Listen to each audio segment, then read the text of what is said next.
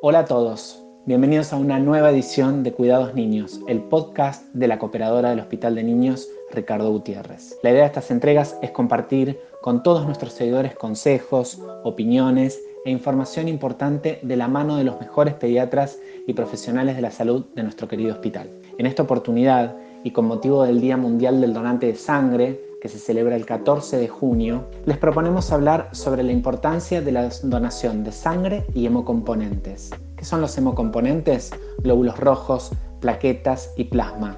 ¿Y por qué es importante? Porque es fundamental para tratar a niños con enfermedades hematológicas, oncológicas o inmunodeficiencias, que requieran trasplantes o que han sufrido politraumatismos y tienen que ser operados. Para ello, hoy nos acompaña el doctor Oscar Canle, médico pediatra especialista en medicina transfusional e inmunohematología, que es jefe de la unidad de hemoterapia y es miembro del equipo de trasplante de médula ósea de nuestro hospital. Doctor Canle, muchas gracias por acompañarnos en este especial. ¿Por qué es tan importante donar sangre y hemocomponentes? Todos sabemos que la sangre no tiene forma de ser fabricada.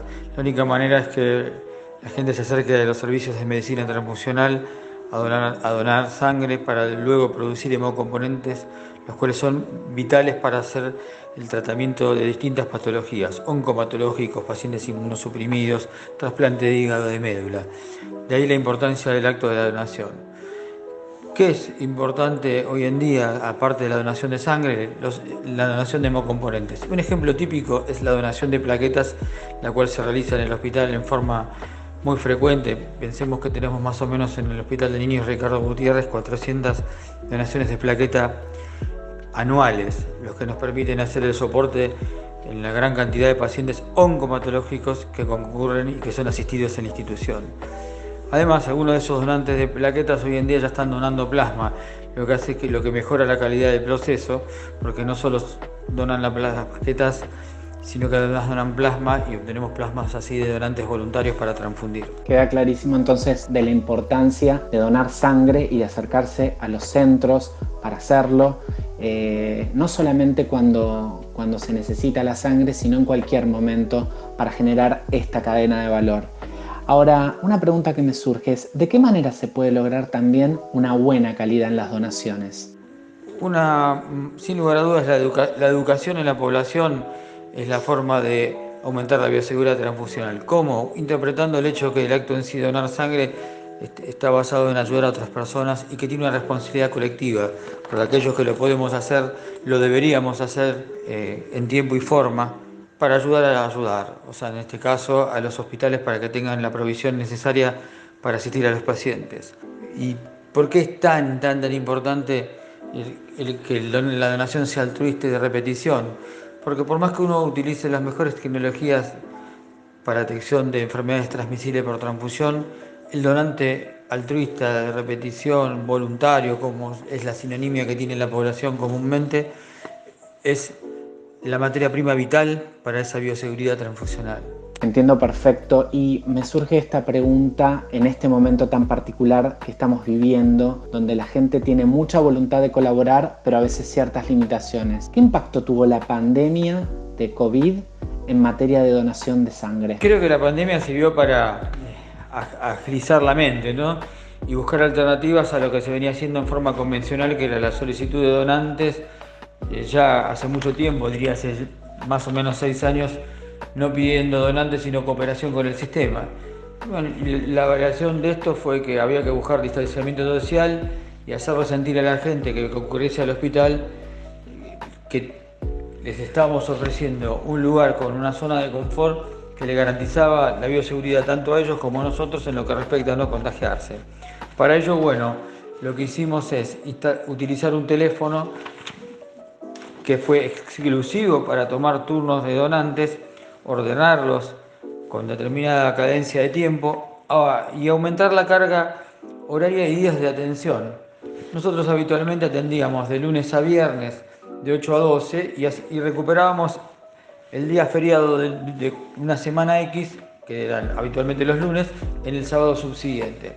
Lo que hicimos es comenzar a atender de lunes a sábados de 7 a 13 horas, lo que implica más o menos 64 68 horas mensuales más. Ustedes piensen que con eso permitió disgregar los donantes y al sumado que el comité de crisis nos permitió que los donantes ingresen por la puerta principal de Gallo, hizo que esto fuera todo más fácil.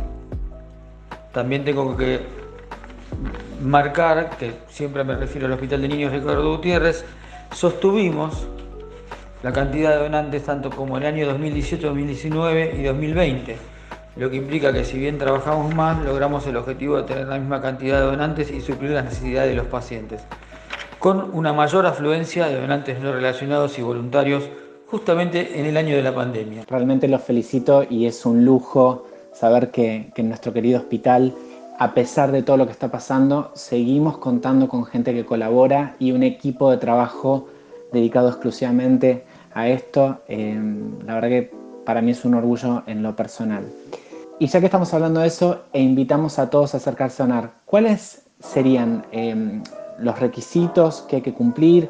Eh, ¿Cómo pueden hacer nuestros donantes para acercarse y donar sangre? Bueno, básicamente disponemos de un número de WhatsApp eh, que es el 15 22 53 60 89, al cual pueden comunicarse y le vamos a otorgar un turno para cualquiera de los días de la semana y en esa franja horaria de 7 a 13 horas para lo que es básicamente donación de sangre y o plaquetas.